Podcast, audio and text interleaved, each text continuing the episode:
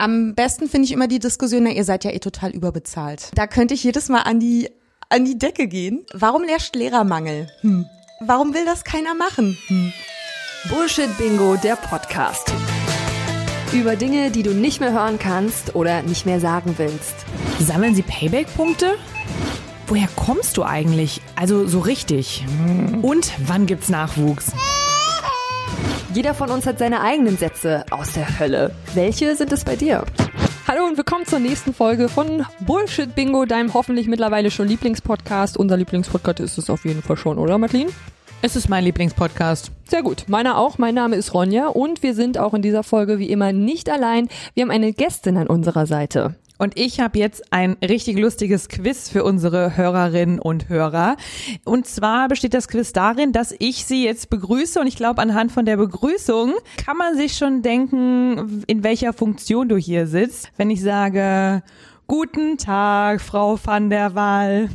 Sehr gut. Das hört sich schon gut an. So würde ich das schon fast äh, gut finden. Ich überlege gerade, was sagen die denn? Sagt man das denn noch so? Heutzutage in der, jetzt eröffne ich mal das Gespräch in der Schule, du bist nämlich Lehrerin. Genau. Ähm, wir haben, oh, jetzt überlege ich gerade ganz stark. Jetzt merke ich sechs Wochen Sommerferien. Wir hatten immer so eine Standardbegrüßung und äh, das machen die auch tatsächlich. Und es gibt viele Lehrer, die legen da ganz viel Wert drauf. Ich renn manchmal in andere Klassen und leg los und plapper einfach, bis ich dann mal mehr so, ach, ich habe euch ja noch gar nicht guten Morgen gesagt. Aber dieser Sprechchor ist tatsächlich noch Tradition. Ja? Ja. Sehr schön. Und äh, möchtest du denn da mit deinem Nachnamen angesprochen werden? Oder, das weiß ich nämlich von einer befreundeten Grundschullehrerin und du bist ja auch Grundschullehrerin, so viel kann ich ja schon mal verraten. Sie wird von ihren Kindern mit dem Vornamen angesprochen. Wie handhabst du das? Ich werde mit dem Nachnamen angesprochen und habe jetzt aber eine Klasse abgegeben und habe da am Ende auch gesagt, ihr dürft mich Lynn nennen. Ansonsten bin ich Frau van der Waal. Ah. Dürfen wir dich auch Lynn nennen? Ihr dürft mich auch Lynn nennen. Weil Frau van der Waal ist ja eigentlich auch meine Mutter. Das ist ja auch so. Ah. Die ist nämlich auch Grundschullehrerin. Ah, okay. Schon das erste Klischee eigentlich fast so. Ja. Lehrerkinder äh, werden auch Lehrer. So ein bisschen. Äh, Wir sprechen heute über deinen Beruf und über die Bullshit-Bango-Sätze, die dir ähm, in diesem Beruf immer mal wieder begegnen. Ich habe mir auch schon einige aufgeschrieben. Äh, Madeline hat, glaube ich, auch schon eine ganze Liste. Lynn, du bist 31 Jahre alt, Grundschullehrerin, unterrichtest hauptsächlich Deutsch, machst aber auch Sachunterricht. Mathe hast, hattest du im Referendariat. Jetzt unterrichtest du es aber im Moment gerade nicht. Ich versuche es zu vermeiden. Ich habe eine ganz nette Kollegin, die mag nämlich Deutsch nicht so gern und wir haben uns immer ausgetauscht. Ich habe immer Deutsch in ihrer Klasse gemacht und sie Mathe in meiner. Das war immer perfekt. Okay, also, also wenn es an der Schule klappt, kann man sich so ein bisschen aussuchen, welches Fach man lieber unterrichten möchte. Und du hast dich jetzt so auf Deutsch ein bisschen spezialisiert. Genau. Also wenn jetzt Mathebedarf da wäre, dann äh, würde ich auch sagen, okay, ich mache es. Aber solange ich nicht ran muss, äh, bleibe ich lieber bei Deutsch. Okay. Kann ich auch verstehen. Mathe würde ich auch direkt. Ich, ich würde es gerade andersrum machen. Also ich habe sowieso nach der Schule direkt gesagt, Lehramt kommt für mich gar nicht in Frage. Und wenn überhaupt, dann wäre nur Mathe was, weil da hätte ich äh, ganz klare Richtlinien, wonach ich zu benoten habe, weil ich selber im Fach Deutsch in der Schule immer große Probleme hatte, nachzuvollziehen, warum der Lehrer mir welche Note gegeben hat, vor allem bei Analysen und Interpretationen. Und das hätte ich mir überhaupt nicht zugetraut. Deswegen, ich, ich wäre dann die Mathelehrerin geworden, aber für mich war das sowieso ganz schnell raus. Das ist aber ein Argument, das mir viele Freundinnen aus dem Referendariat auch teilweise geben. Also die sagen, Mathe ist doch aber ganz klar. Ich habe da bloß trotzdem, ich bin so oft selber, ich bin als Kooperationslehrerin oft mit im Matheunterricht drin. Und äh, wir hatten ja jetzt im letzten Schuljahr Bruchrechnung. Und da saß ich selber erstmal nochmal mit drin und dachte, ah ja, so war das nochmal. Also äh, ich lerne manchmal dann doch nochmal wieder neu dazu. Und vor allem, um jetzt mal direkt reinzuspringen in unsere schöne Spiel Bullshit Bingo, du hattest ja auch jetzt eine ganze Weile Zeit, dir das noch ein bisschen aufzufrischen, beziehungsweise hattest ja jetzt eine ganz schöne lange Weile frei. Du, hinter dir liegen ja jetzt sechs Wochen Sommerferien. Die Schule in Berlin hat jetzt gerade wieder angefangen, Brandenburg auch, Mecklenburg-Vorpommern, Nordrhein-Westfalen und äh, ja, so Bundesländer wie Baden-Württemberg, denen steht das noch in ferner Weite erst bevor. Also die haben, die sind tatsächlich die Ferienspitzenreiter, was jetzt die nach hinten verschobene Periode angeht. Die haben nämlich tatsächlich noch Sommerferien bis Mitte September. Wow. Aber du bist Lehrerin hier in Berlin. Genau. Das heißt, bei wir waren die dir Ersten. Geht's jetzt weiter und du hast sechs erholsame Wochen hinter dir, oder? Ja, also ähm, Sommerferien, muss ich ganz ehrlich sagen, sind auch wirklich mal Ferien.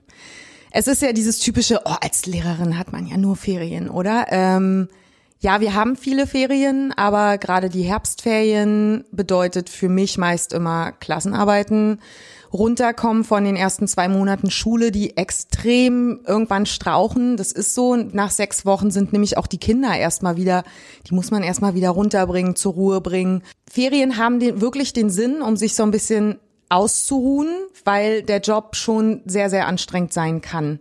Und äh, Weihnachtsferien, die ja dann irgendwann kommen, Zeugnisse vorbereiten. Das ist meistens dann auch äh, nicht nur frei haben.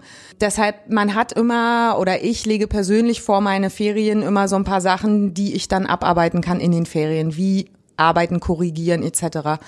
Wenn ich vorhabe, wegzufahren, außer jetzt in den Sommerferien, dann habe ich halt vorher mehr zu tun. Das heißt, da muss ich eben nach der Schule von äh, Nachmittag bis abends tatsächlich da noch arbeiten. Deshalb lege ich mir vieles gerne in die Ferien und äh, von daher habe ich nicht immer nur Ferien und frei.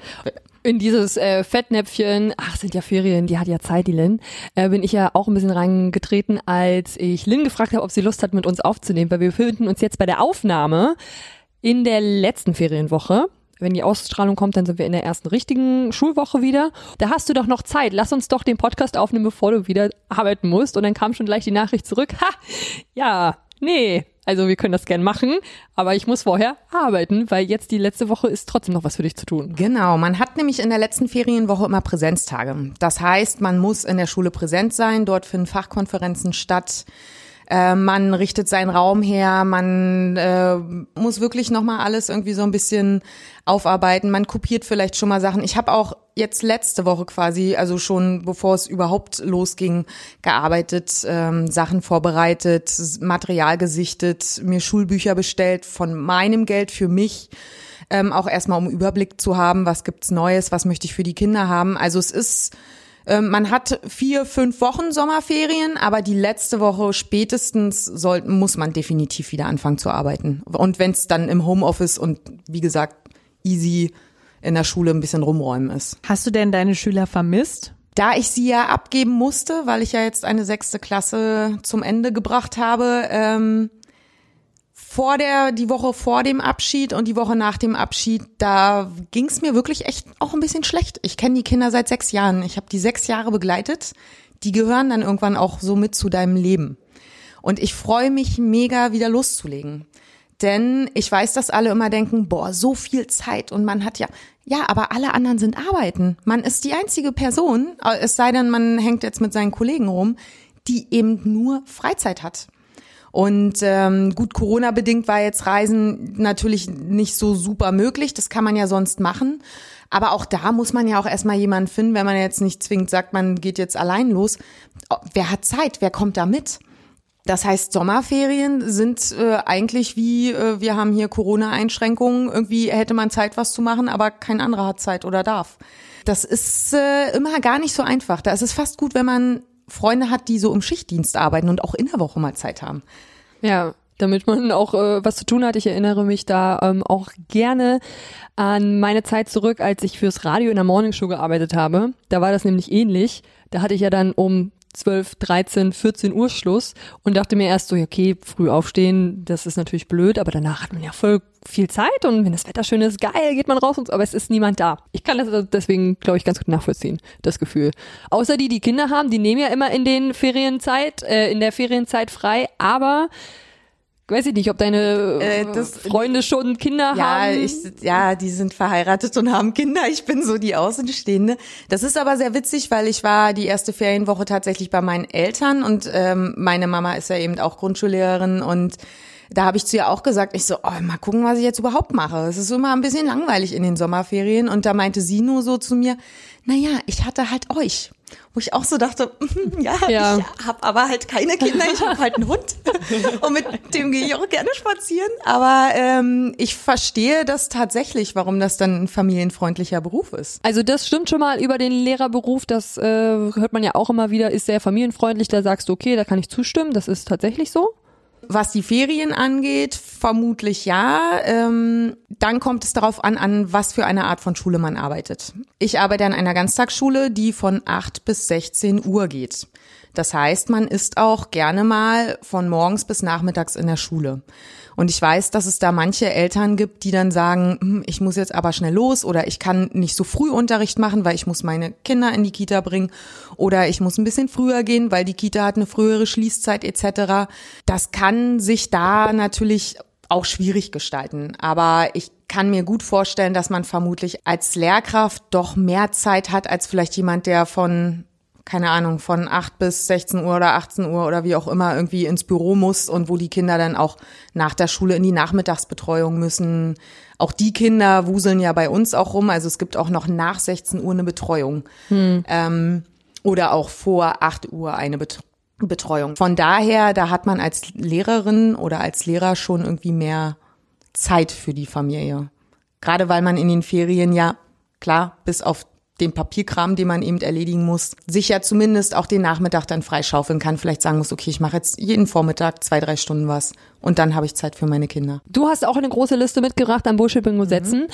Was steht denn da so drauf? Am besten finde ich immer die Diskussion, na, ihr seid ja eh total überbezahlt. Da könnte ich jedes Mal an die, an die Decke gehen. Warum herrscht Lehrermangel? Hm. Warum will das keiner machen? Hm. Ich habe auch am Anfang tatsächlich kurzzeitig gedacht, ach du Kacke was hast du da jetzt angefangen? Wir studieren und ich weiß noch, als ich damals richtig angefangen habe, nach dem Referendariat zu arbeiten, da ging mir echt die Muffe, weil ich dachte, wenn du das verkackst, du bist hier dafür zuständig, dass die Kinder ihre Zukunft geregelt kriegen.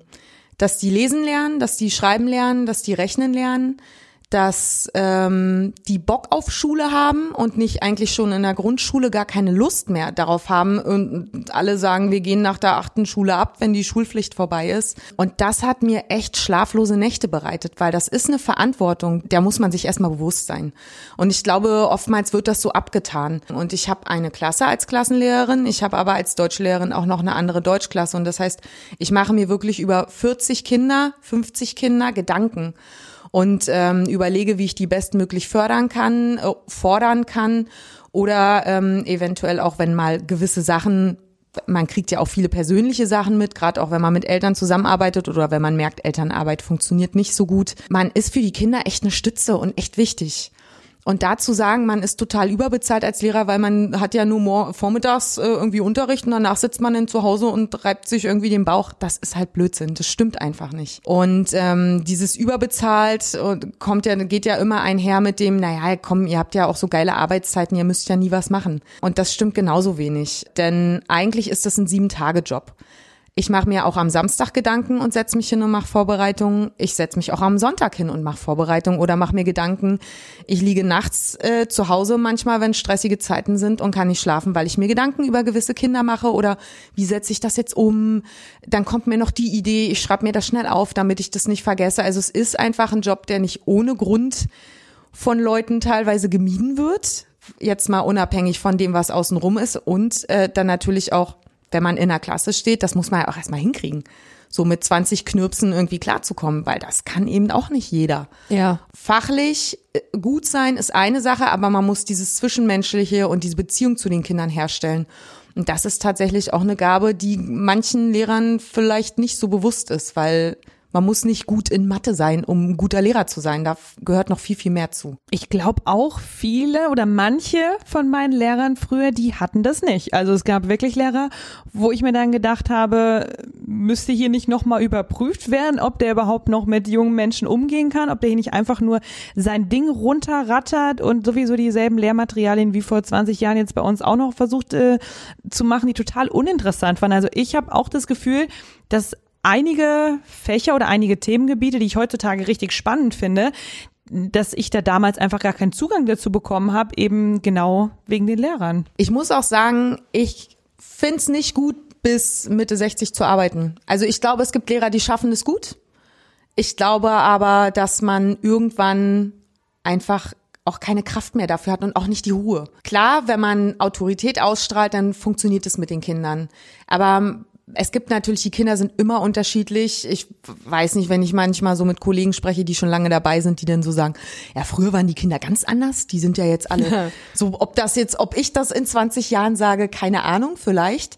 Aber ich glaube, dass man da viel eher dann auch LehrerInnen oder Lehrerinnen einfach ähm, irgendwann in den äh, anders beschäftigen sollte. Also, dass sie was mit, mit äh, Lehrmaterialien oder sonstigen Sachen zu tun haben, dass sie in der Senatsverwaltung oder sonst wo arbeiten, weil es ist einfach irgendwann ein verdammt anstrengender Job. Ich habe tolle Kollegen, die jetzt wirklich in Rente gegangen sind, beziehungsweise in Rente gehen, die mir super viel geholfen haben, als ich an die Schule ging, was auch nicht selbstverständlich äh, ist, weil Lehrer können auch ganz schöne Egoisten sein, wenn es so um Material geht. Und die waren immer, die war, da, da stand ich echt da und dachte, ach was, wie, du hast nur noch ein Jahr und dann gehst du in Rente.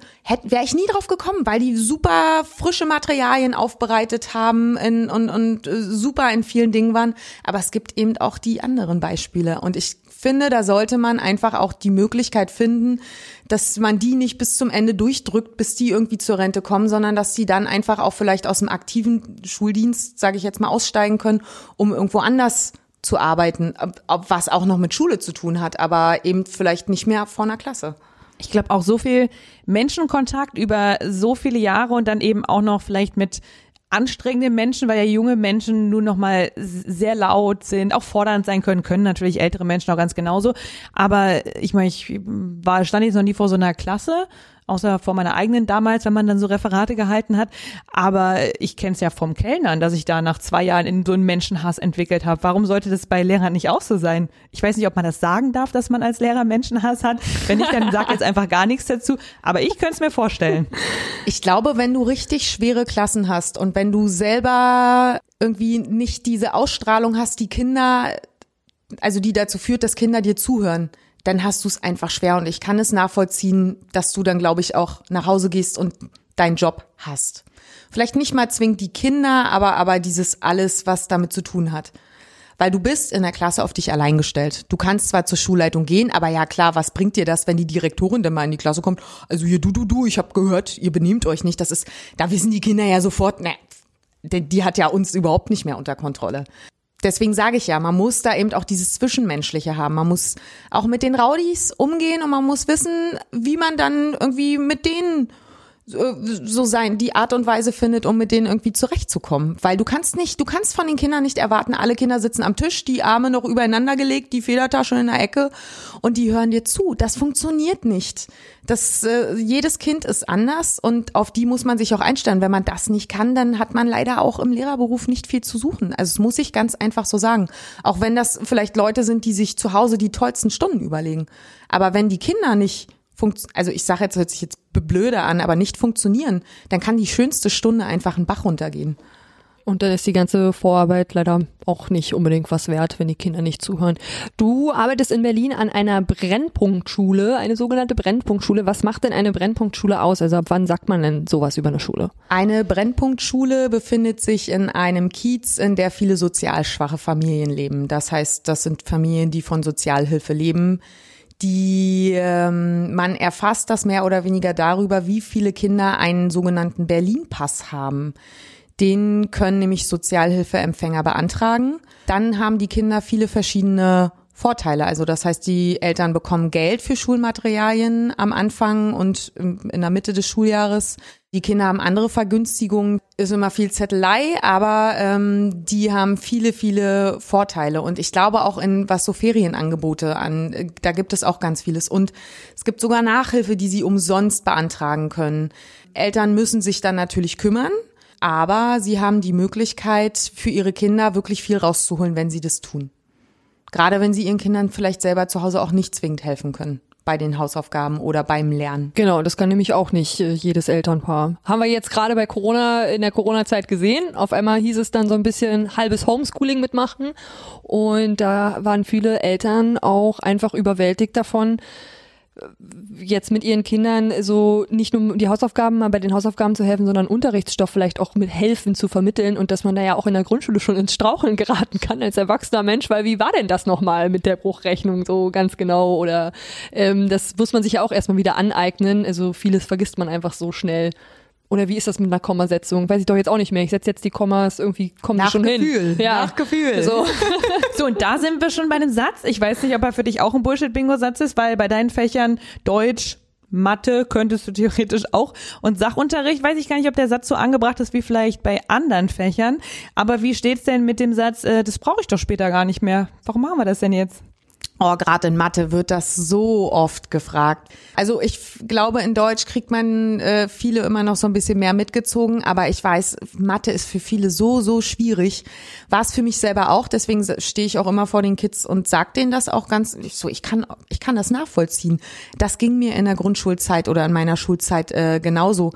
Das Problem bei Mathe ist bloß, ähm, was mir jetzt mal immer mehr aufgefallen ist, alles, was die jetzt lernen, kommt in irgendeiner Form oder in irgendeiner äh, Kurvendiskussion später etc. Das sind alles Grundlagen, die aufeinander aufbauen. In Deutsch ist es ein bisschen anders. Ja klar, schreiben, lesen sollte man irgendwann beherrschen, sonst wird es auch später schwierig. Aber ähm, ich mache da ja auch viel Satzglieder, äh, Wortarten. Selbst ich musste mich jetzt teilweise darauf vorbereiten, nochmal gucken, äh, wie ist denn das nochmal? Weil das macht man in Deutsch, später schreibt man Analysen. Dafür braucht man das nicht mehr. Man weiß dann, wie ein Satz aufgebaut ist. Man muss ja die Sätze nicht mehr bestimmen.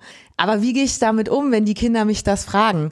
Ich sag denen immer ganz klar, es kommt darauf an, was ihr später machen wollt. Gerade Mathe, das unterschätzt man. Das ist in so vielen Studiengängen. Ist Mathe irgendwo ein Nebenfach oder ein Hauptfach? Das ist für die so weit weg. Und deshalb probiere ich dann immer, wenn wir über Jobs und Berufe reden, äh, denen dann auch zu sagen, naja, aber dafür musst du das und das eben auch wissen und anwenden. Aber ich gebe dir da teilweise recht oder jedem, der das sagt, es ist für die Kinder oft zu weit weg, ähm, zu wissen, wofür brauche ich das denn überhaupt? Und ich, die Frage ist absolut legitim. Also ich frage mich bis jetzt noch, wofür ich jemals Gedichtsinterpretationen gebraucht habe. Bisher kam da noch nichts in meinem Leben wieder vor, wo ich gesagt habe, jetzt kann ich doch genau das anwenden, was ich damals schon beim Zauberlehrling von Goethe in der Interpretation angewendet habe. Ich weiß nicht, ob das jetzt in deinen Klassen vielleicht fünfte, sechste überhaupt schon vorkommt. Wahrscheinlich ist das noch zu früh. Das ist noch zu früh, genau. Ich kann mir aber vorstellen, dass es einfach mal darum geht, sich mit Texten kritisch auseinanderzusetzen. Dass es das ist und auch äh, zu interpretieren, was steckt vielleicht hinter den Worten. Und das ist ja heutzutage wiederum immer wichtiger, wenn man sich so die Presse äh, etc. anschaut. Das stimmt. Das stimmt. Nur bei den Gedichtsinterpretationen von Anno dazumal, da hätte ich mir damals immer gewünscht, dass doch vielleicht einfach mal, dass wir mal ein Gedicht interpretieren oder analysieren, vielleicht von einem Dichter, der noch lebt, der sich das Ganze mal anhört und dann sagen könnte, das stimmt, das wollte ich genauso sagen. Oder vielleicht auch einfach mal das, was der Lehrer oder die Lehrerin darin gesehen hat, mal widerlegt, wo ich mir gedacht habe, wenn jetzt der Dichter das Wort blau als zweites Wort im Satz benutzt, dann hat das irgendwas mit Morgendämmerung zu tun. Das verstehe ich nicht. Ja. Ähm, ich glaube, da geht's tatsächlich um so ein gewisses Allgemeinwissen zu erlangen. Was ich mit meinen Sechsklässlern gemacht habe, ähm, Musiktexte. Ich habe tatsächlich mal gesagt, nennt mir doch mal eure Lieblingssongs, habe mir da mal Sachen rausgezogen und habe das mal mit dem besprochen. Ich meine, gerade weil sie ja auch Dinge hören, die sie noch nicht hören sollten.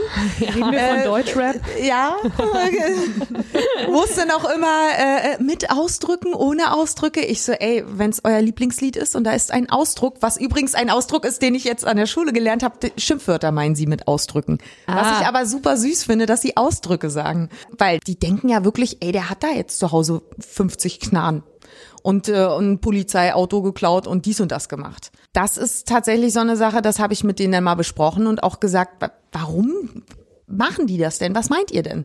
Wenn der jetzt sagt, ich, mh, deine Mutter, was, was, was will er denn damit aussagen? Macht er das jetzt wirklich? Fährt er jetzt nach Hause zu dir und macht das?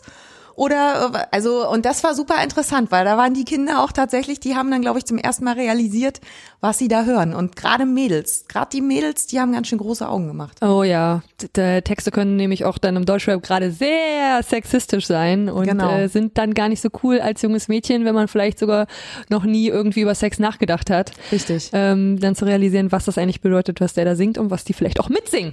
Und die Jungen. Genau. Und deswegen fand ich das mal mega interessant, das mal mit denen zu machen, um einfach mal kritisch an Musik ranzugehen und auch, man kann es ja hören, aber man darf dann nicht denken, das ist die Wahrheit. Aber das ist cool, das ist richtig cooler Unterricht. Also sowas hätte ich mir echt gewünscht. Aber mega. dafür bleibt mega wenig Zeit tatsächlich. Wir haben einen Lehrplan und den müssen wir eben irgendwie durchziehen. Wenn Zeit bleibt, dann nehme ich mir gerne Zeit für genau solche Projekte. Aber ich muss es ja machen, weil wenn die dann irgendwann in die siebte Klasse gehen und die Schule wechseln, dann denken ja die Lehrer, ich habe genau das eben auch durchgenommen. Und deshalb ist es so wichtig, dass ich eben die Sachen, die im Lehrplan stehen, durchboxe. Und manchmal ist es wirklich ein Durchboxen.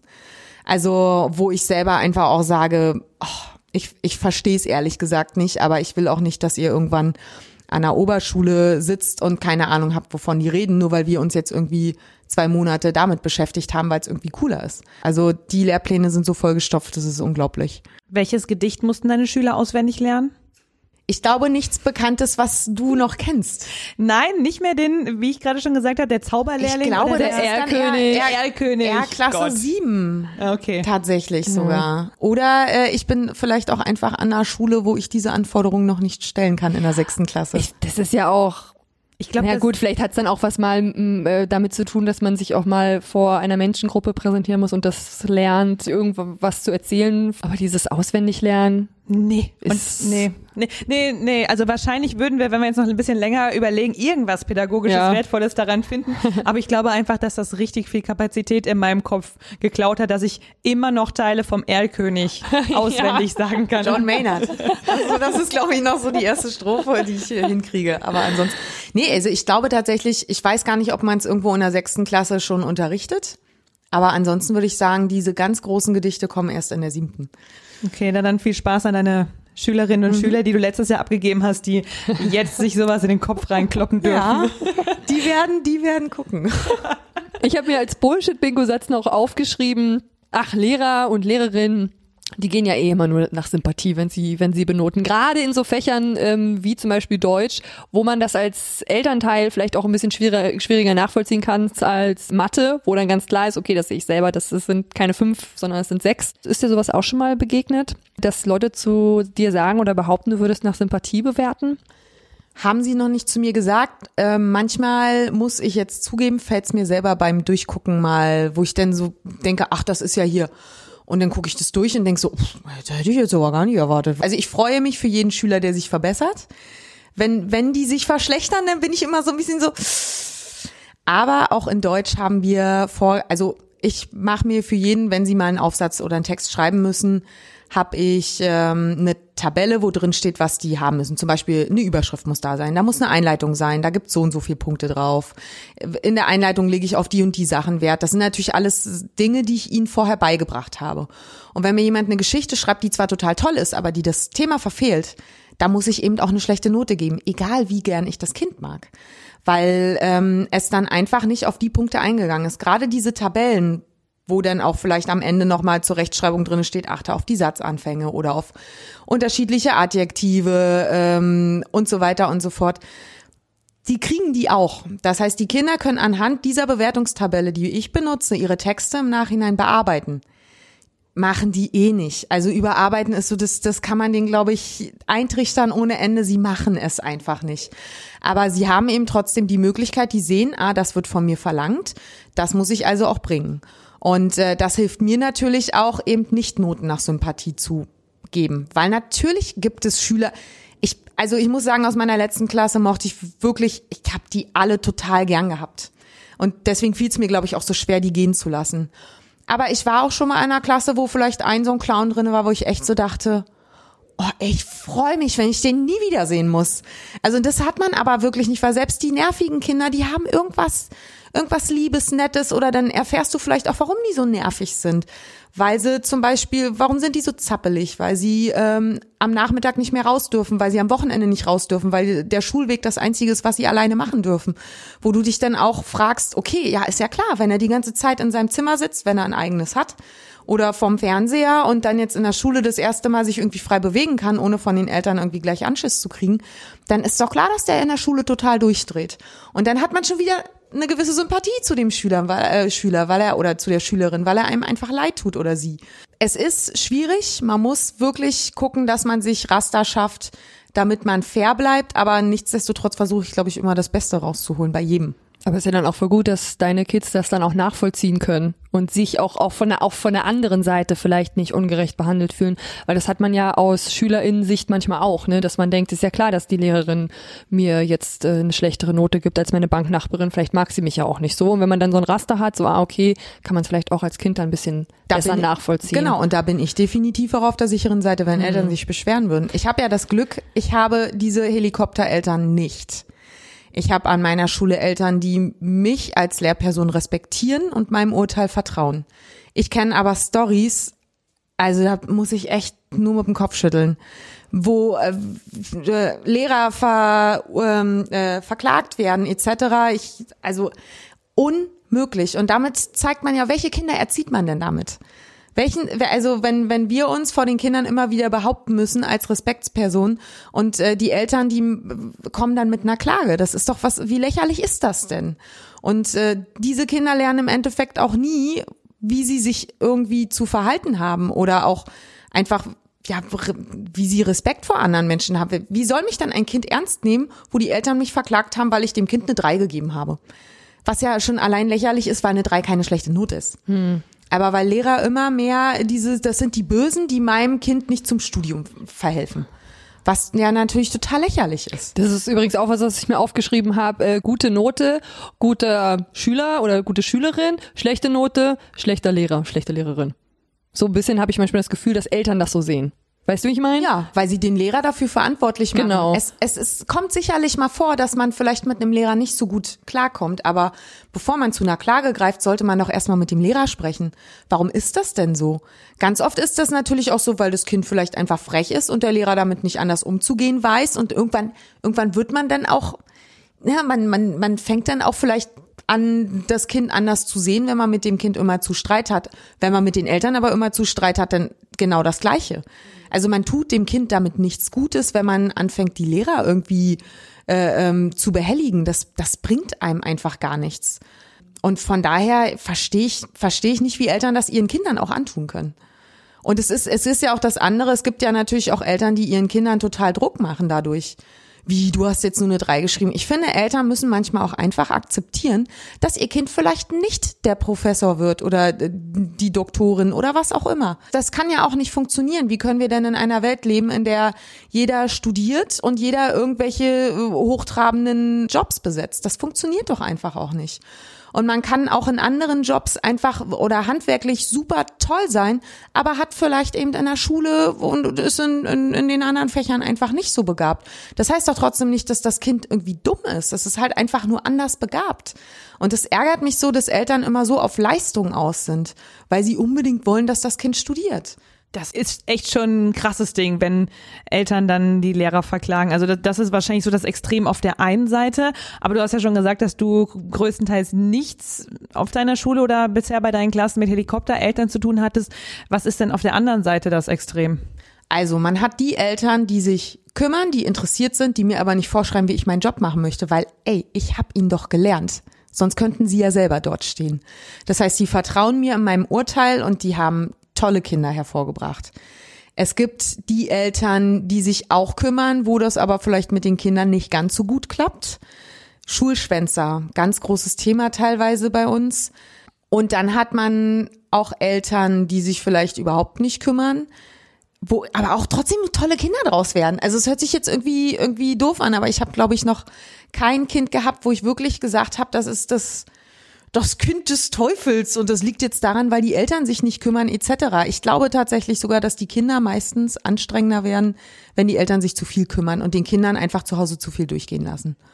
Und das sind nicht die Eltern, die, also die, die sich teilweise zu wenig kümmern, da sind die Kinder dann auch sehr versucht, einen guten Kontakt zum Lehrer oder zur Lehrerin zu haben. Einfach, ähm, weil sie keine andere Bezugsperson haben, so traurig wie es klingt. Da muss man dann natürlich bloß gucken, dass das Kindeswohl nicht gefährdet ist, was manchmal immer gar nicht so einfach ist. Weil wenn man vermutet, dass ein Kind zum Beispiel geschlagen wird, kann man jetzt nicht sagen, jetzt rufe ich die Polizei und dann gehen die dahin.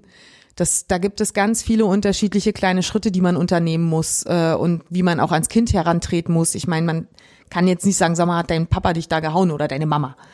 Das funktioniert einfach nicht, ähm, sondern man muss da irgendwie ganz behutsam rangehen und das ist dann auch gar nicht so einfach herauszufinden, bei welchem Kind ist das wohl wirklich gefährdet. Und dann das beim Jugendamt auch noch durchzukriegen, das sind nämlich auch Leute, die teilweise sich um 30, 40 Fälle kümmern müssen. Das ist, das ist ein unglaublicher Job. Viele regen sich auf, ja, Jugendamt kann das denn gar nichts machen. Die, die nehmen halt wirklich erstmal die Fälle an, wo es wirklich brennt und wo man es sehen kann. Und vielleicht nicht das Kind, wo ich jetzt denke, da wäre es auch notwendig, weil sie dafür gar keine Zeit haben. Bist du denn für sowas geschult? Und die zweite Frage, wo ich mir denke, wahrscheinlich nicht, kann man sich schon selber beantworten, hast du überhaupt dafür Zeit? Ja, die Zeit muss man sich dann nehmen. Ich habe tatsächlich schon eine Schülerin gehabt, wo dann so Sachen rausgekommen sind, wo ich im Nachhinein dachte, okay, eigentlich habe ich da schon vorher mitgekriegt, dass was nicht stimmt, aber ich hatte keine Zeit. Und wo ich mir dann echt eine Zeit lang auch Vorwürfe gemacht habe und dachte, da hätte schon viel früher was passieren müssen. Und das hätte ich auch schon viel früher ja, da hätte ich schon viel früher hinterher sein müssen. Andererseits ist es aber so 40 Kinder, ja, 50 Kinder und man darf sich da nicht verlieren und denken, äh, das ist jetzt nur meine Aufgabe dahinter zu, also dahinterher zu sein. Was heißt geschult? Man muss halt aufmerksam sein. Und wenn man sich wirklich nicht mehr weiter weiß, äh, wir haben Schulsozialarbeiter, die Fragen, die kümmern sich dann auch meistens drum oder eben auch mit äh, der, dem Direktor, der Direktorin sprechen. Klar, das sind zum Beispiel Sachen, an die ich persönlich noch überhaupt nicht gedacht habe. Stimmt. Sowas fällt dir als Lehrerin, als Lehrer manchmal auf und auch da mm, ist es gut, wenn man dann reagiert. Genauso wie sich ja ganz viele wünschen, dass bei Mobbingfällen schneller eingeschritten wird. Das ist ja jetzt auch ein großes Thema in den letzten Jahren gewesen, Mobbing. Und da haben viele Betroffene dann gesagt, äh, ich wünschte mir, meine Lehrer hätten was gemacht oder meine Lehrerin hätte irgendwie, wäre eingeschritten und es wurde irgendwie geduldet. Die Kinder sagen nichts. Wir, also ich hatte das tatsächlich auch. Da gab es äh, ein Kind, das da haben kamen die Eltern auf mich zu. Ähm, da hat das Kind aber weder in der Schule noch bewusst zu seinen Eltern was gesagt, aber das hat sich sehr zurückgezogen, geweint zu Hause, weshalb die Mutter auf mich drauf zukam. Und wir haben das wirklich in einer einzeln besprochen mit den betroffenen Kindern. Wir haben das in einer Klasse besprochen. War ein schwieriger Weg, tat mir auch wirklich super leid und ich habe ehrlich gesagt den Grund auch nie dafür verstanden. Ähm, aber da hatte man dann schon Auge auf und ich habe dann aber am Ende der Schulzeit jetzt auch wieder gemerkt, dass das Kind wieder mehr und mehr aufgeblüht ist, wo ich dann so dachte, okay, dann scheint ja zumindest, also wo mir dann auch aufgefallen ist, stimmt, der war, war ganz schön ruhig in letzter Zeit und wo man dann auch froh war, okay, dann scheint es ja jetzt auf jeden Fall diese Phase vorüber zu sein. Also man hört da schon gerade raus, dass zum Lehrerdasein viel mehr gehört, als einfach nur das Unterrichtsbuch aufzuklappen und an die Tafel zu schreiben. Was ist denn vielleicht der Bullshit-Bingo-Satz auf deiner Liste, der dich am wütendsten macht oder den du am blödesten findest? Na, immer dieses typische, naja, wieso, ihr macht das jetzt alles einmal und dann könnt ihr immer wieder auf eure Sachen, könnt ihr das immer wieder rausziehen, so, ne? ja, man bereitet alles einmal vor, aber man bereitet trotzdem alles immer noch mal vor. Ich habe Grundmaterialien, auf die greife ich zurück, aber ich muss für jede Klasse, für jede Lerngruppe, teilweise für, für jeden einzelnen Schüler neu differenzieren. Weil keine Klasse gleich ist und die Kinder sind nicht alle auf einem Leistungsstand. Das funktioniert nicht. Das heißt, ich erstelle Heftchen und manchmal habe ich drei Heftchen, die ich an die Kinder verteile mit unterschiedlichen Niveaustufen. Manchmal erstelle ich für ein Kind nochmal ein komplettes Extraheft und extra Materialien und extra Arbeitsblätter, weil ich weiß, das, was ich da habe, ist gerade sogar auch zu schwer. Und das bedeutet, ja, man hat einen guten Überblick über seine Themen, aber das heißt nicht, dass man zu Hause nie wieder was machen muss. Vor- und Nachbereitung ist immer da. Es gibt sicherlich mal Phasen, da habe ich weniger zu tun. Das gebe ich auch zu. Da komme ich wirklich nach Hause und kann sagen, geil. Ich habe jetzt eigentlich für die ganze Woche irgendwie da schon was liegen oder ich habe irgendwie hm, ähm, ein Lernbuffet aufgebaut, das heißt Arbeitsblätter hingelegt, die Kinder arbeiten die ganze Woche daran, so nach und nach, haben Arbeitsplan und suchen sich die Blätter selber aus, nach Niveaustufe vielleicht auch schon differenziert. Das heißt, ich muss ja dann nichts mehr vorbereiten. Aber es gibt dann eben auch Phasen, wo ich weiß, also gerade jetzt die Schulanfangsphase, da weiß ich, ich werde in die Herbstferien kriechen, weil ich einfach durch sein werde. Weil ich eine neue Klasse bekomme, weil man sich auf die Kinder neu einstellt, weil man eben jetzt auch erstmal sichten muss, was ist durch Corona verloren gegangen. Hm. Die Kinder waren ja nicht nur die sechs Wochen nicht in der Schule, sondern teilweise die, die letzten Monate vor den Ferien waren ja ein Witz. Und ähm, ich, das, ich werde meine Kräfte jetzt, glaube ich, gut einteilen müssen.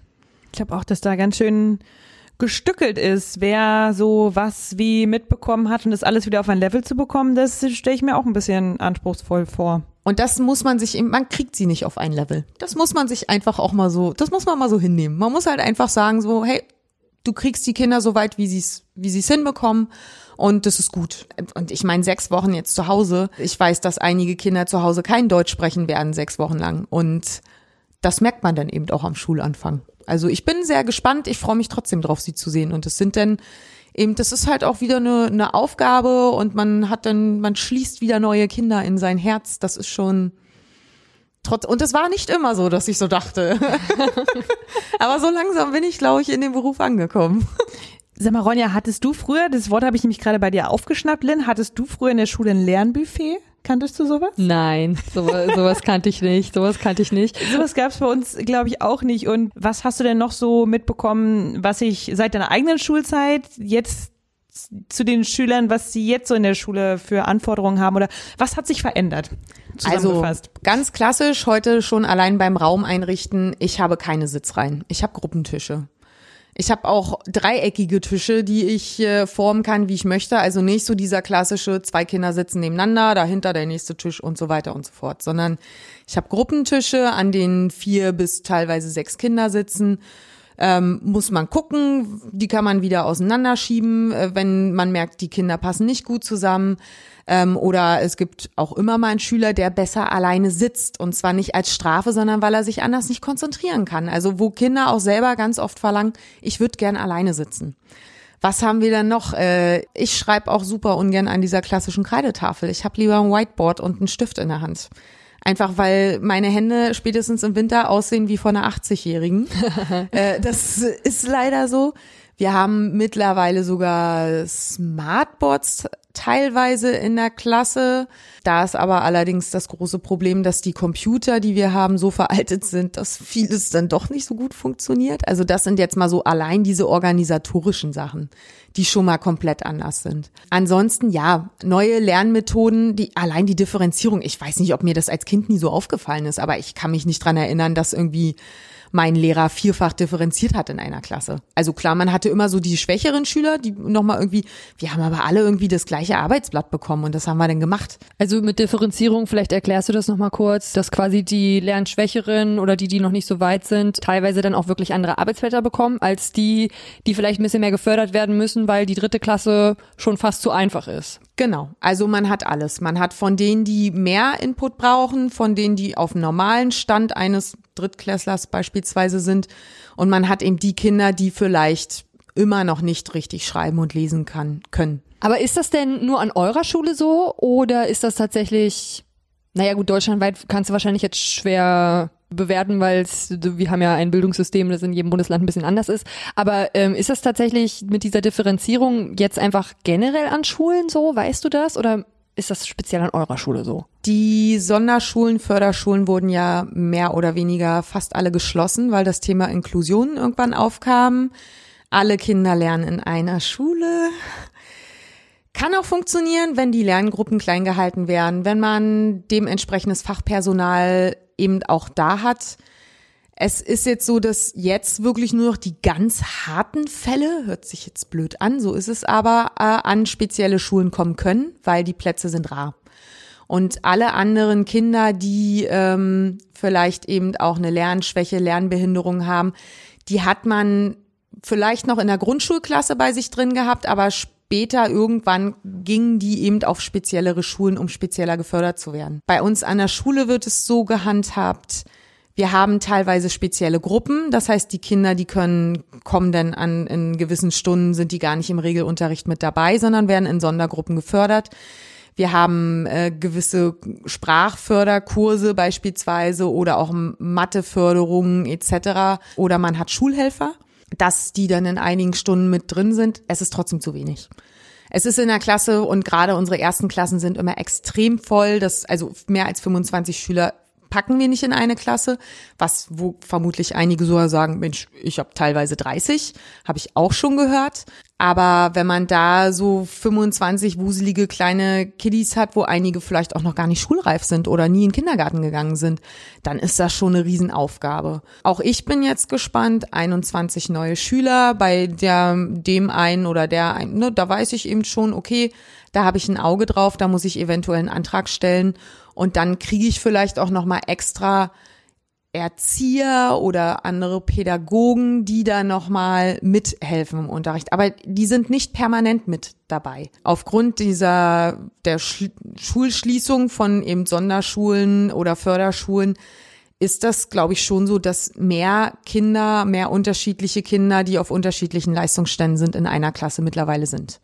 Ich will jetzt nicht mal sagen, dass mehr Kinder irgendwie Probleme haben. Ich weiß auch nicht, ob man die früher anders mitgezogen hat. Das ist echt so schwierig, äh, weil auch das, ob da, ob jetzt in der Schule oder bei Krankheit, man sagt ja jetzt mittlerweile hat man für alles irgendeine Bezeichnung und deswegen gibt's auch für alles irgendeine Unterteilung. Ich weiß nicht, ob das ob das damit zu tun hat oder ob äh, die Kinder sich wirklich einfach verändern. Viele sind auch früher einfach durchs Raster gefallen. Also ja, wer nicht ja. in das System gepasst hat, sechs bis acht Stunden lang am Tisch sitzen und vielleicht mit, mit äh, einer krassen ADHS-Erkrankung, das einfach für das jeweilige Kind überhaupt nicht möglich ist, dann sind die halt mit der neunten Klasse abgegangen, obwohl da viel mehr da ist, was sie hätten ja. machen können. Aber es ist einfach mit der Methode in diesem Frontalunterricht absolut nicht funktioniert hat in einer großen Gruppe. Genau, und deshalb ist der Frontalunterricht ja eigentlich auch so eine verpönte Sache. Man macht's, man soll's ja eigentlich auch nicht mehr viel machen. Ich mache es in Einführungsstunden sowieso. Und ich merke einfach auch, dass beim, meine Schüler brauchen viel Anleitung und da macht es auch Sinn, die eine oder andere Stunde einfach frontal abzuhalten. Aber wir haben mehr Gruppenarbeiten. Die Kinder haben eben, wie gesagt, sowas wie ein Lernbuffet. Es gibt Lernstraßen. Es gibt etliche schicke Methoden, das muss man für jede Klasse selber ausprobieren. Es gibt Klassen, da funktioniert es wunderbar. Es gibt Klassen, da funktioniert es einfach nicht. Was warst du früher selber für eine Schülerin? Ich habe letztens meine Zeugnisse gefunden und äh, gerade die Beurteilung. Und da dachte ich mir so, ich habe immer so ein bisschen äh, gedacht, dass ich so eine ganz liebe, ordentliche Schülerin war, aber da stand ganz schön oft, ich quassel viel im Unterricht und sowas. Da musste ich so ein bisschen lachen. Das stand bei mir auch. Da stand noch in der Grundschule, als das wirklich ja noch Fließtexte waren, stand immer, ähm, Madeline ist äußerst kommunikativ. es wird ja immer so nett formuliert, genau.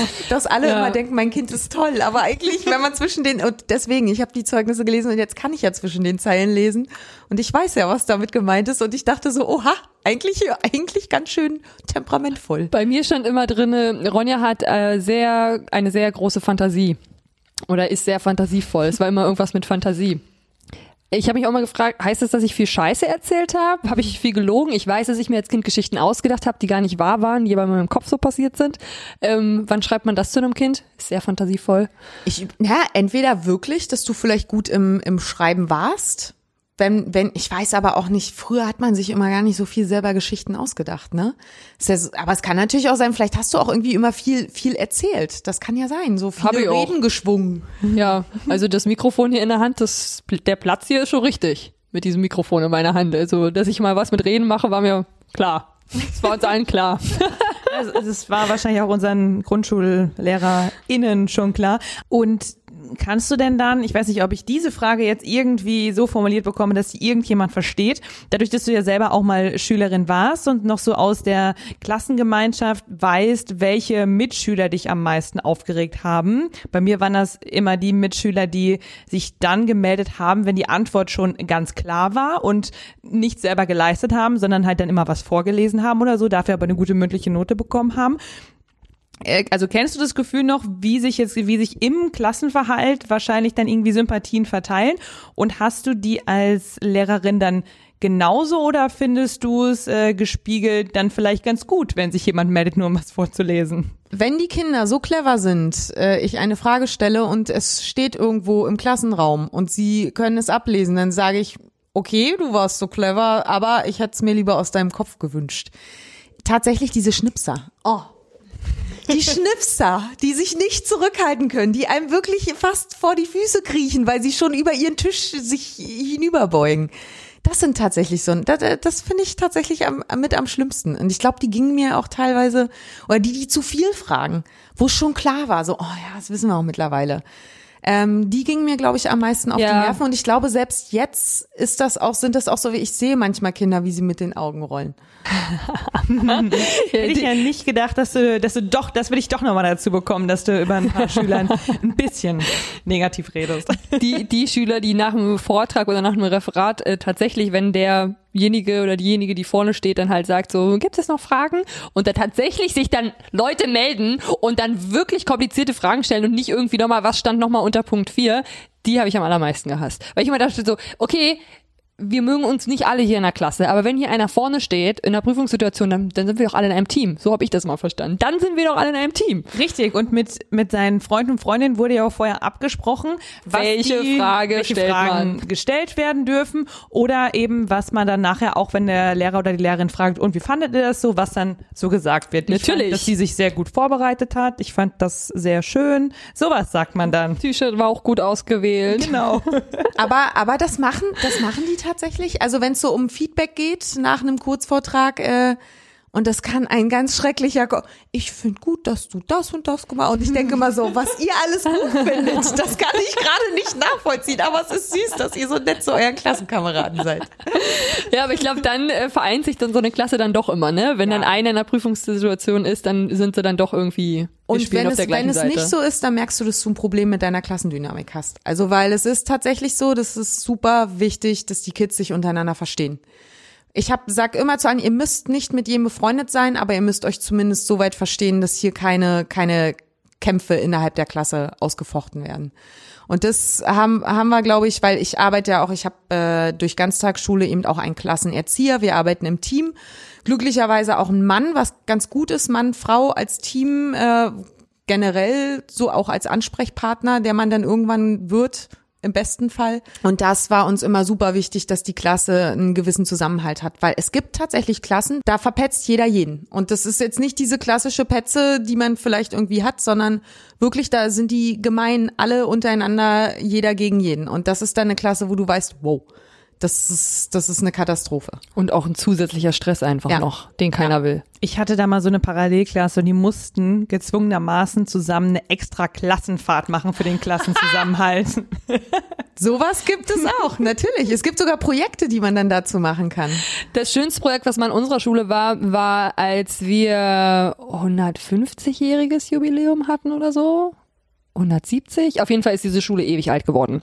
Das Gebäude wahrscheinlich keine Ahnung. Auf jeden Fall gab es eine große Jubiläumswoche und die ganze Schule musste die Schule für diesen Event schön machen. Wir haben alles dekoriert, wir haben Fenster angemalt, die Räume wurden neu gestrichen und so weiter und so fort. Die, selbst die Parkplätze wurden neu gemacht und das haben alles die Schüler und Schülerinnen selber gemacht. Und am Anfang waren wir natürlich so, sag mal, was soll das denn? Nutzen die uns jetzt hier aus? Es ist ja Kinderarbeit, das geht ja gar nicht, dass wir jetzt hier für die die Wände streichen müssen und so. Aber natürlich war es die geilste Woche ever, weil jeder konnte sich aussuchen, was er macht. Also es gab schon so ein, klar Vorgaben und überall waren so Lehrer, die so Leiter von je, den jeweiligen Projekten waren. Aber man konnte ganz viel selber machen. Und das hat so eine Schuldynamik geschaffen, dass das richtig viel Spaß gemacht hat, weil du konntest auch zwischen den Klassen wechseln. Also es war jetzt nicht nur immer Klasse A, Klasse B, Klasse C, sondern jeder konnte dahin gehen, was er machen möchte. Und die, die künstlerisch begabt waren, haben da irgendwie das letzte Abendmahl in den Kunstraum äh, an die Wand geschmissen. Und äh, meine Sachen sind nicht so schön geworden, aber ich hatte viel Spaß. und das war das Schönste, was an unserer Schule passiert ist. Und ich glaube, so eine Projekte eben auch sowas wie Klassenfahrt, ne, oder wenn eine ganze Schule was zusammen macht, Sportfeste und was da nicht alles gibt, Kuchenbazar. Das kann, so wenn man es gut macht oder wenn das von der Schule selber gut gemacht ist, so richtig krassen, schönen Zusammenhalt machen. Das ist auch super wichtig. Man unterschätzt das, aber Kinder, die in einer Klasse sitzen, wo sie sich wohlfühlen und die sie gerne mögen, die lernen einfach auch viel besser und die gehen auch viel lieber. Ich gehe natürlich gehe ich lieber äh, an und treffe mich mit Freunden, die ich gern hab, als mit Leuten, die ich eigentlich nur dulde. Das ist das ist doch logisch. So geht's uns doch heutzutage auch und so ist es doch bei Kindern genauso. Und wenn du sowas hast, dann hast du dann auch wirklich am Ende der Sommerferien so ein hibbeliges Gefühl, hatte ich dann immer als Schülerin, dass man sich jetzt auch wieder freut, jeden Tag Ja, seine genau. Freunde, ihre Freunde dann zu sehen. Das Und war schön. Ganz früh da sein, weil nach dem ersten Tag ähm, von den Sommerferien, also am ersten Schultag wieder, da konnte man auch wieder Plätze neu wählen. Und man musste ja unbedingt einen guten Platz haben. Das stimmt, weil der war dann auch fürs ganze Schuljahr dann reserviert. Ja, und man wollte natürlich wieder neben Freundin XY sitzen. Und ganz hinten am besten. Ja. Hast du schon mal mitgekriegt, wie Schüler, ähm, deine Schüler über dich gelästert haben? Äh, nee, ich hab, ich hab, ich wollte es mal so ein bisschen herauskitzeln. Ich habe äh, vor, ja genau, letztes Jahr auch eine sechste Klasse, da hatte ich nur Deutsch unterrichtet, entlassen und habe in der letzten Stunde gesagt, so, jetzt dürft ihr einfach mal raushauen. Ich so, ihr seid mit die erste sechste Klasse gewesen, die ich hier so entlasse. Jetzt dürft ihr mir einfach mal so sagen, was, was, was er mir vielleicht auch für einen Tipp geben würdet oder sowas. Und die haben nur nette Sachen gesagt. Ich dachte so, ihr Lügner, ihr lügt doch, das kann doch nicht euer Ernst sein. Ich finde schön, wie du die Sachen vorgetragen hast. Und ich bin wirklich, ich kann wirklich auch gut meckern. Also, und ich dachte, da kommt vielleicht sowas. Naja, manchmal meckern sie viel oder so ist gar nicht. Oh, sie meckern so viel weniger als andere. Ich dachte so, was? Das kann doch nicht wahr sein. Also da ist es, ich weiß nicht, ob sie, ob sie sich nicht getraut haben, weil da sind eigentlich auch einige drin gewesen, die eine relativ große Klappe haben, aber es hat, hat sich wirklich nicht, also und die Kinder haben mich selber mal, wir hatten irgendwann äh, ähm, einen Schüler gekriegt in der Klasse neu und ich habe auch gesagt, nee, könnt ihr mir vielleicht mal ein bisschen erklären, wie es so abläuft. Und da meinte eine so, na, also du musst wissen, Frau Fahner ist so ein bisschen so eine andere Lehrerin. Und dann dachte ich so, oha, was kommt denn? Also die ist schon streng, aber wenn man, wenn man sich gut versteht, dann macht die auch viele Witze und die trägt immer Markenklamotten und die ist noch so jung und sowas. Und da musste ich so drüber lachen, weil wie wichtig das doch ist, wie man ja teilweise auch aussieht. Also äh, welche Turnschuhe hat man an? Welches Handy hat man? Die Kinder wissen mir oh, haben sie das und das iPhone? Und ich denk so, weiß ich jetzt gar nicht, kann ich dir gerade gar nicht sagen. Das ist halt ein Handy, ne? Die haben da echt wirklich voll den Durchblick. Und äh, das macht, das ist oberflächlich, aber man ist sympathischer, wenn man irgendwie cool gekleidet ist. Ja, also nicht die hochsitzende Karottenjeans und das Hemd in die Hose gestopft, sondern einfach mal ein bisschen lockerer sein. Außer ist es gerade wieder in. Jetzt die Ja, hochgeschnittene Karottenjeans ist ja jetzt auch gerade wieder in. Also ja, stimmt, stimmt. Okay, das nennt man dann jetzt Mom Jeans, hast du recht. Ich habe jetzt eher so an so eine an so eine Falten, weißt du, so oder, oder mit, so einer Camel Falten. So, ja genau. Und wo wie heißt denn das, wenn man da vorne so eine weiß, Falte hat? Buntfaltenhose. Irgendwie sowas, ja. An die habe ich jetzt gedacht. Ja gut, in beige darf sie halt nicht sein, das ist klar. Ja, aber vielleicht ja. deswegen nochmal die Frage, weil wir jetzt darüber gesprochen haben, dass Lehrer Verantwortung hat und dass es eben auch ein Job ist, der vielleicht so lange geht, wie er nicht gehen sollte, was du gerade gesagt hast, Lynn. Wem würdest du denn von dem Job abraten, abschließend? Auf jeden Fall die, die denken, jetzt räche ich mich mal an Kindern, weil meine Schulzeit uncool war, äh, hört man also ich habe im Studium tatsächlich eine Schüler, äh, mit der ich damals auch auf, war glaube ich bei mir im Französischkurs mit drin. Und äh, die saß da mit mir in diesen Lehramtskursen und ich dachte so, wow, was machst du hier? Also sorry, das hat doch für dich war Schule, muss nee, du warst vielleicht ein Streber, aber nur weil man aber überhaupt keine Sozialkompetenz, also Leute ohne Sozialkompetenz, ohne Empathie sind in diesem Job einfach falsch. Ähm, man kann sich das nicht so vorstellen, dass man sich vorne hinstellt, man brüllt einmal und die Kinder sind leise. Man muss anscheinend irgendeine Art von Ausstrahlung haben, die ich glücklicherweise, unbewussterweise habe. Weil mir selbst manchmal Kollegen sagen, ey, die Klasse ist bei dir aber ruhig. Die springt normalerweise über Tische und Bänke. Und ich stehe da, hä? Okay. Also deswegen würde ich auch sagen, jeder, der gerne irgendwann mal Lehrer oder Lehrerin werden möchte, macht ein Praktikum vorher, geht an eine Schule, seid dort mal vier Wochen mit dabei und schaut euch diesen Alltag an. Es gibt nämlich viele Unis, wo man wenig Praxiserfahrung sammelt während des Studiums oder meinetwegen auch nur während des Bachelorstudiums. Und da gab es dann Leute, die im Masterstudium äh, Praktika machen mussten und dachten, Kacke, ist nicht meins. Und deshalb überlegt euch das vorher gut. Ihr arbeitet mit Menschen, ihr habt eine Verantwortung und ähm, ihr seid für viele Kinder eben einfach auch mit einer der wichtigsten Personen, teilweise in, in deren Leben. Ähm, gerade wenn es vielleicht nicht so gut zu Hause läuft. Und ähm, dessen sollte man sich immer bewusst sein. Also, liebe Lehrer, strengt euch an. Jetzt geht die Schule wieder los, zumindest in einigen Bundesländern. In Baden-Württemberg erst Mitte September. Da dürfen die Lehrer sich jetzt noch ein bisschen ausruhen. Die sind ja noch nicht in der letzten Ferienwoche, wie wir gelernt haben. Da geht's dann auch für die wieder los. Ja, und bis dahin, Dankeschön, Lynn, fürs Gespräch. Ich bedanke mich. Danke, dass ihr mich eingeladen habt. Das war sehr, sehr schön mit dir. Falls es dir auch so gut gefallen hat, mit uns und auch mit unserer Lehrerin Lynn, dann geh doch einfach mal auf Instagram bullshitbingo-podcast. Da kannst du uns ein Like da lassen. Kannst du auch noch Sätze da lassen, die wir jetzt vielleicht an dieser Stelle hier vergessen haben, von denen du denkst, die müssten aber noch erwähnt werden.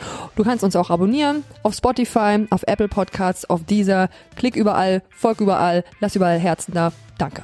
Richtig. Und wenn du jetzt äh, deine innere Lehrerin oder deinen inneren Lehrer auch vielleicht entdeckt hast, kannst du uns natürlich auch eine Note oder einen Kommentar da lassen. Stimmt, in diesem Fall geht das auch. Schöne Woche. Tschüss.